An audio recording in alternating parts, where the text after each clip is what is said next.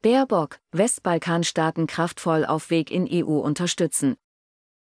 Außenministerin Annalena Baerbock hat angesichts russischer Einflussversuche eine kraftvolle Unterstützung der Westbalkanstaaten auf deren Weg in die Europäische Union gefordert.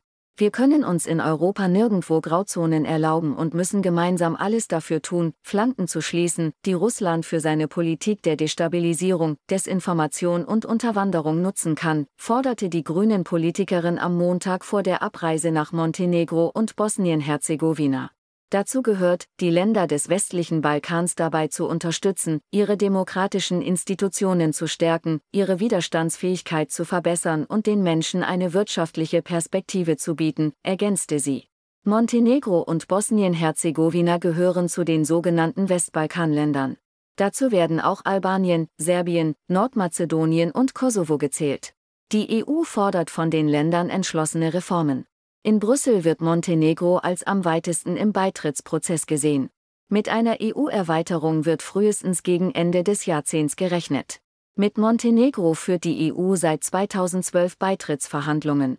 Bosnien-Herzegowina hat den Status eines Beitrittskandidaten, ist aber bisher nicht in Verhandlungen dass wir den sechs Staaten der Region auf ihrem Weg in die Europäische Union mit aller Kraft unter die Arme greifen, ist spätestens angesichts Russlands brutalem Imperialismus zur geopolitischen Notwendigkeit geworden, erklärte Baerbock. Als EU habe man dabei die gemeinsame Hausaufgabe, uns selbst zukunftsfest aufzustellen, während wir mehr Stühle an den europäischen Tisch stellen. In der NATO sei Montenegro seit Jahren Verbündeter, sagte die Bundesaußenministerin. Im EU-Beitrittsprozess habe sich das Land eine ambitionierte Agenda gegeben und gehe diese nun wieder beherzt an. Bei ihren Gesprächen in der Hauptstadt Podgorica werde es auch darum gehen, wie Montenegro bei Rechtsstaatsreformen und im Kampf gegen Korruption und organisiertes Verbrechen noch besser vorankommen könne. Baerbock wollte in Podgorica mit Ministerpräsident Milojko Spejic, Außenminister Filip Ivanovic und Präsident Jakov Milatovic Gespräche führen. In Sarajevo, der Hauptstadt von Bosnien-Herzegowina, war am Abend ein Treffen mit dem Staatspräsidium geplant. Es besteht aus jeweils einem Vertreter der bosniakischen, serbischen und kroatischen Volksgruppe, Denis Becirovic bosniakisch, Celka Cevijinovic serbisch und Celko Komsik kroatisch. Der Vorsitz rotiert alle acht Monate.